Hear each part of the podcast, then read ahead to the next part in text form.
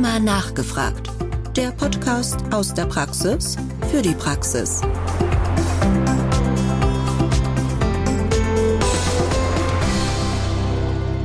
Liebe Kolleginnen und liebe Kollegen, herzlich willkommen zu Rheuma nachgefragt, unserem Podcast aus der Praxis für die Praxis mit den etwas anderen Themen aus der Rheumatologie. Mein Name ist Rebecca Hasseli, ich bin Ärztin in der Abteilung für Rheumatologie der Kerkhoff Klinik in Bad Nauheim. Auch heute möchte ich wieder einen Blick mit Ihnen über den Tellerrand der Rheumatologie werfen, und zwar in Richtung der Gastroenterologie. Genauer gesagt möchten wir schauen, welche Berührungspunkte es zwischen der Rheumatologie und der Gastroenterologie gibt, mit dem Fokus auf chronisch entzündlichen Darmerkrankungen, welche Überschneidungen es gibt der beiden Fachbereiche, wie die Patienten besser betreut werden könnten und wie eine interdisziplinäre Patientenbetreuung ausschaut.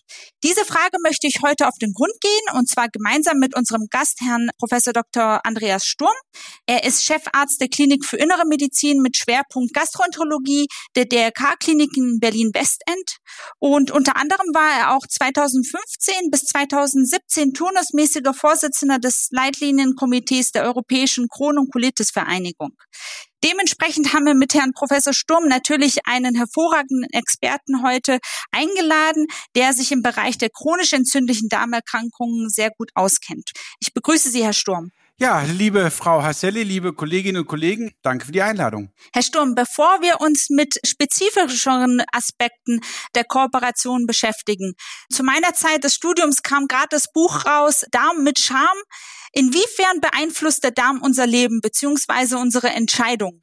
Also lade ich Sie erstmal ein, zu mir in die Sprechstunde zu kommen und die Befindlichkeiten der Menschen, was dem Darm eingeht, ist extrem. Mein Schwiegervater ruft mich an gegen neun Uhr morgens, weil er nicht den Stuhlgang hatte, den er um sieben Uhr hat und sagt, Andreas, ich bin total verstopft. Was soll ich tun? Der Stuhlgang ist zwei Stunden zu spät. Also, wenn man das Buch gelesen hat, Darm mit Charme, ähm, das ist wirklich eines der tollsten Bücher. Ich war von dem Buch echt begeistert. Bevor wir direkt in die Thematik übergehen, wo sehen Sie denn Gemeinsamkeiten der Rheumatologie und der Gastroenterologie? Extreme Überschneidungsmöglichkeiten. Auf der einen Seite natürlich der, der Pathomechanismus. Wir reden beides von Entzündungen an Grenzflächen die Rheumatologin, der Rheumatologe, die Knorpelfläche letztendlich, wir Gastroenterologen an der großen Fläche der epithelialen Barriere im Magen-Darm-Trakt, also Dünndarm und Dickdarm.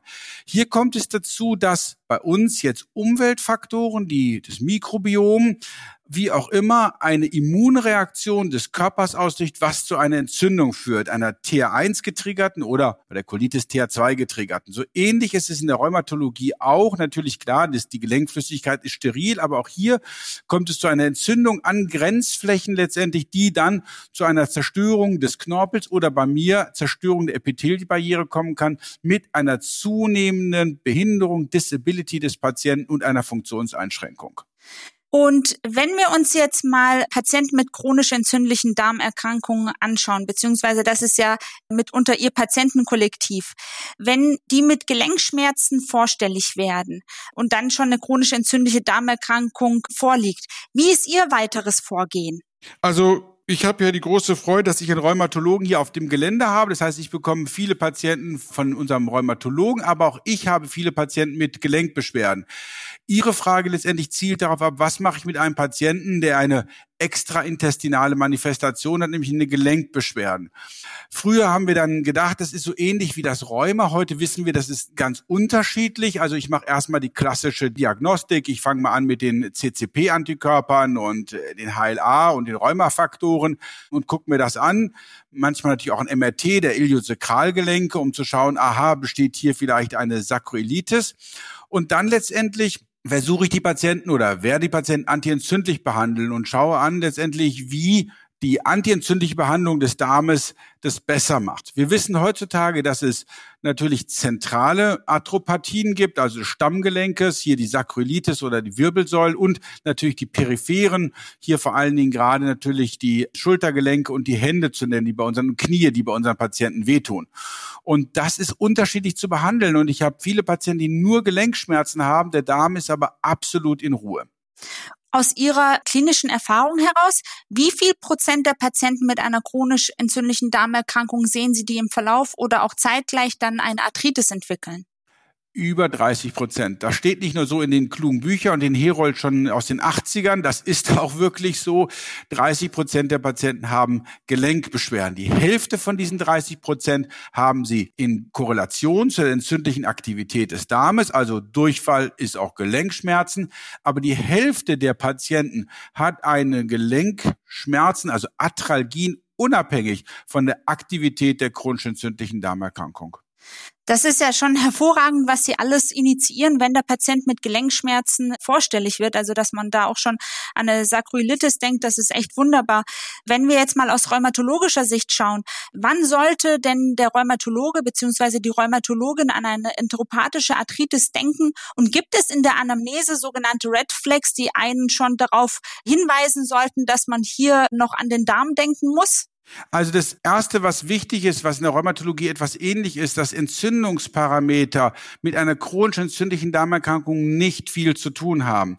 Die Patienten haben in der Regel ein geringes CRP. Gerade bei der Colitis ulcerosa die ja eine Erkrankung der Mucosa und Submucosa ist, kommt es in der Regel nicht zu einem Signaling in die Leber. Dadurch wird ja Interleukin 6 abhängig produziert.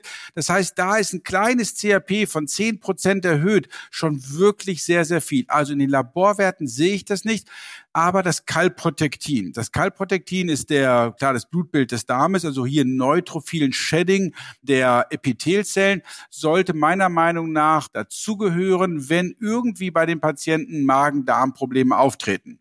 Zu beachten ist auch, dass nur die Hälfte der Patienten mit CED über Durchfälle klagen. Entweder es sind auch Verstopfungen, es sind Bauchschmerzen, es ist eine Stenose-Symptomatik. Da gibt es ganz viele Varianten dabei. Einfach mal eine gute Anamnese und ein Kalprotektin sind zwei Sachen, die ich den Rheumatologinnen und Rheumatologen ans Herz legen würde, einfach mal in der frühen Anamnese zu evaluieren. Sie haben ja zuvor schon Gemeinsamkeiten und auch Unterschiede aus der Rheumatologie und aus der Gastroenterologie genannt, beziehungsweise bei chronisch entzündlichen Darmerkrankungen und entzündlichen Gelenkerkrankungen. Wie sieht das Ganze in Bezug auf die Therapie aus? Klar, also auf der einen Seite gibt es Gemeinsamkeiten. Die meisten unserer Biologiker stammen aus der Rheumatologie. Die Idee ist irgendwie gleich. Wir versuchen eine Beeinflussung von proinflammatorischen Zytokinen oder des Immunsystems zu bewirken. Klar, Cortison hilft bei fast allen oder bei vielen rheumatologischen Erkrankungen und hilft natürlich auch bei chronisch entzündlichen Darmerkrankungen. Hier die Hemmung des Immunsystems, die Verminderung des Natriumeinstroms in dem Darm, antientzündliche, antiödematöse Wirkung. Dann haben wir natürlich das Azathioprин, was es auch letztendlich natürlich als systemisches Medikament oder auch Methotrexat in der Rheumatologie gibt und was auch in der Gastroenterologie zum Einsatz kommt. Das Methotrexat heutzutage nicht mehr wirklich. Dann haben wir die große Gruppe der Biologika, TNF-Blocker zum Beispiel oder natürlich die Interleukin 12, Interleukin 23 Hämmer. Also hier gibt es große Gemeinsamkeiten, indem wir versuchen, proinflammatorische Zytokine zu hemmen. Andererseits haben wir natürlich auch Lokaltherapie. So wie Sie Ihr Lidocain vielleicht ins Gelenk spritzen können, können wir unser Mesalazin nehmen und oder das Budinosid, also lokal wirksame Steroide oder Mesalazine, die aber dann in der Regel nicht gut bei Gelenkbeschwerden helfen. Deswegen gute Anamnese, wenn Gelenkbeschwerden da ist, systemische Medikamente, wenn keine Gelenkbeschwerden da sind oder keine anderen extraintestinalen Manifestationen, kann man mal auch eine Lokaltherapie probieren. Aber die Medikamente, die Bandbreite ist relativ ähnlich. Gibt es da aus Darmsicht so gesehen auch eine Grenze, wann Sie eher zu lokaler Therapie greifen und wann Sie dann eher direkt mit einer systemischen Therapie beginnen? Das hängt von der Schwere des Schubes und der entzündlichen Aktivität ab und natürlich der Lokalisation. Wenn wir einen fistulierenden Patienten haben mit perianalen Fistelsystem, dem werden Sie natürlich mit Cortison nicht behandeln, weil das Cortison keinen positiven Einfluss auf Fisteln hat. Den würde ich gleich immunmodulatorisch behandeln. Ich sage nie immunsuppressiv, weil natürlich, das wissen wir auch, Biologiker nicht immunsuppressiv sind, sondern immunmodulatorisch. Auf der anderen Seite wissen wir, dass leichte Schübe gut mit Mesalazin oder beim Befall des terminalen Iliums mit einem lokalen Cortison, also einem Budinosid-Präparat, gut behandelt werden können. Leichte Fälle lokal, mittlere Beschwerefälle werden systemisch behandelt. Nochmal zurück zu den Substanzgruppen, die Sie schon genannt hatten, und zwar zum Beispiel die Biologika oder die Janus-Kinase-Inhibitoren.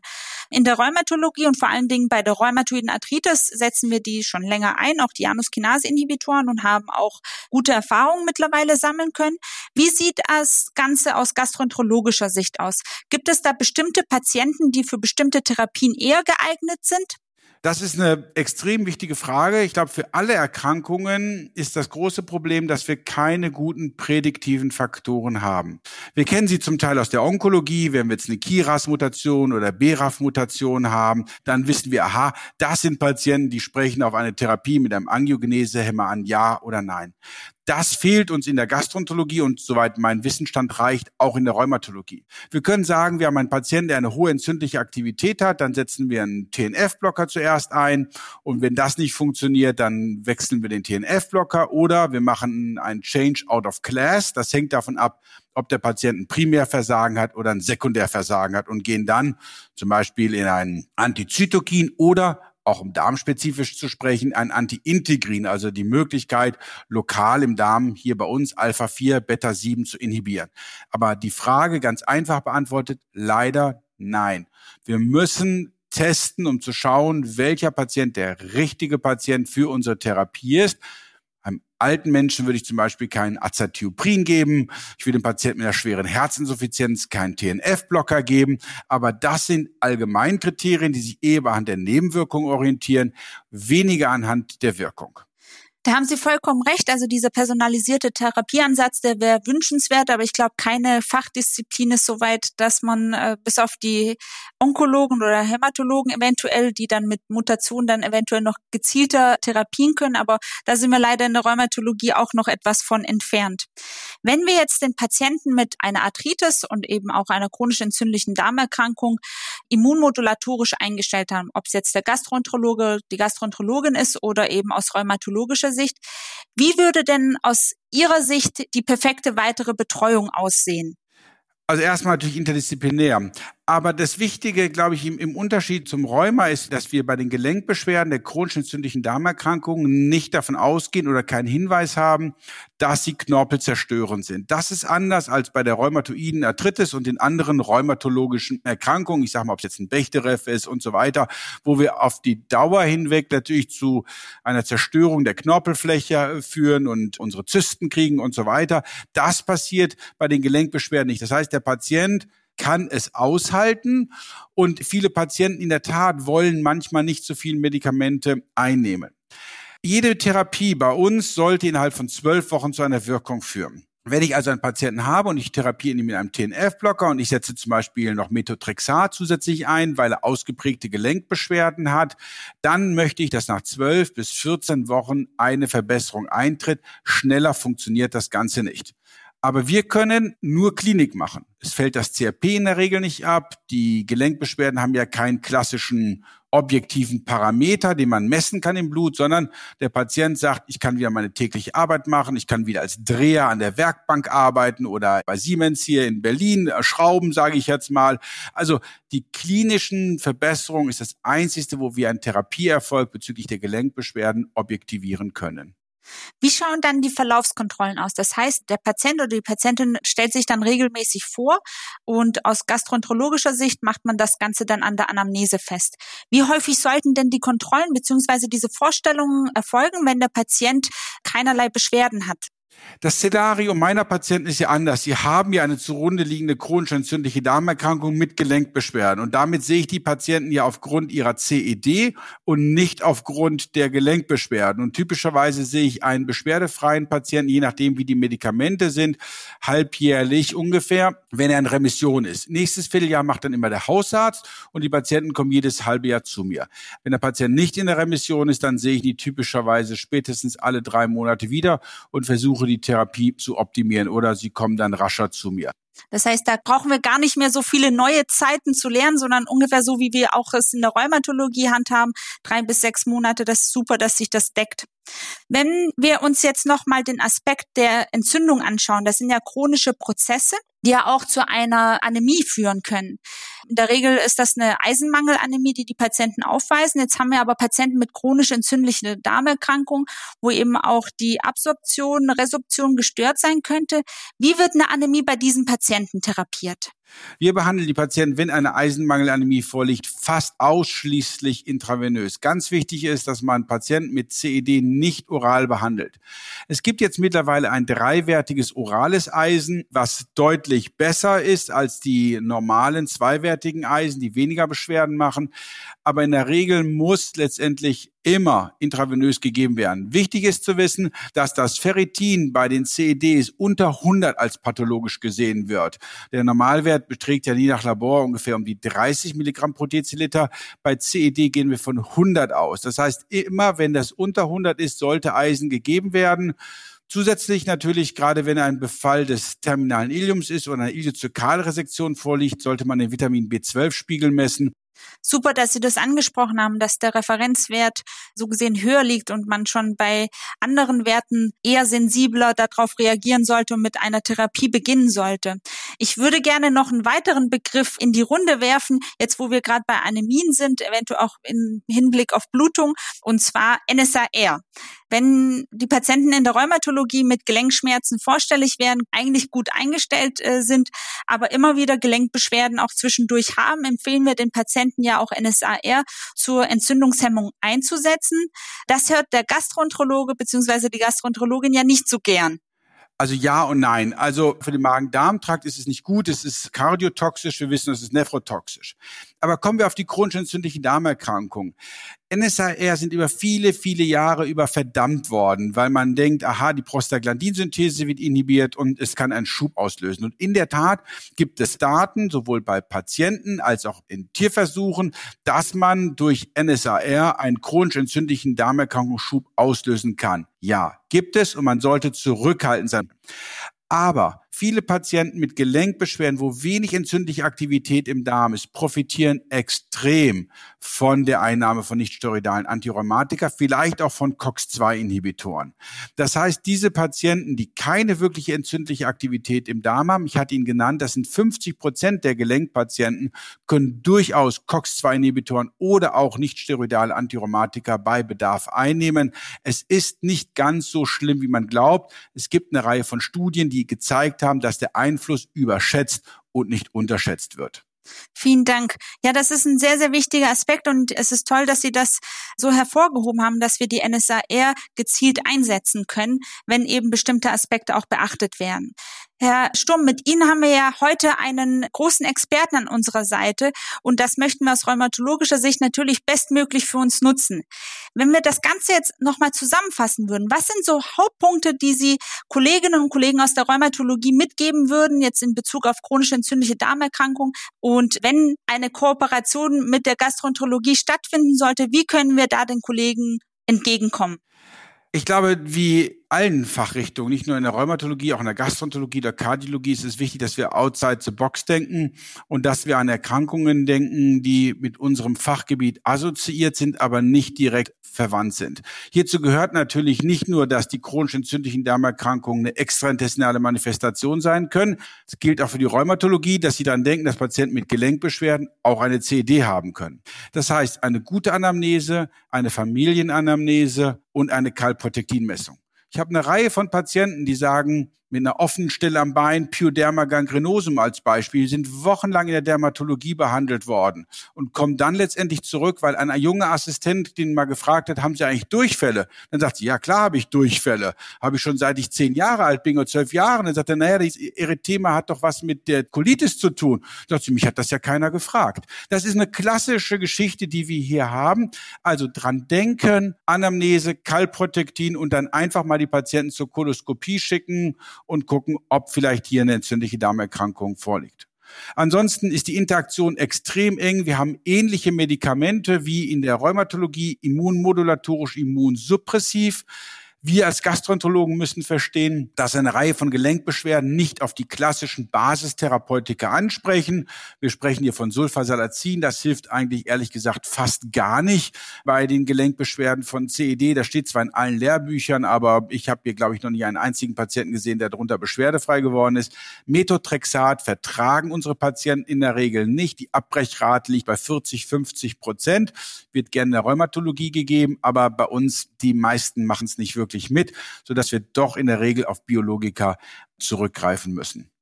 Vielen, vielen Dank, Herr Sturm, für den tollen Austausch. Ich bin mir sicher, dass wir viele Punkte angesprochen haben, die für die interdisziplinäre Patientenversorgung notwendig sind. Liebe Zuhörerinnen und Zuhörer, ich würde mich sehr freuen, wenn Sie sich auch zur nächsten Folge von Räumer nachgefragt dazuschalten würden. Bis dahin, bleiben Sie gesund und bis demnächst. Räumer nachgefragt. Der Podcast aus der Praxis für die Praxis.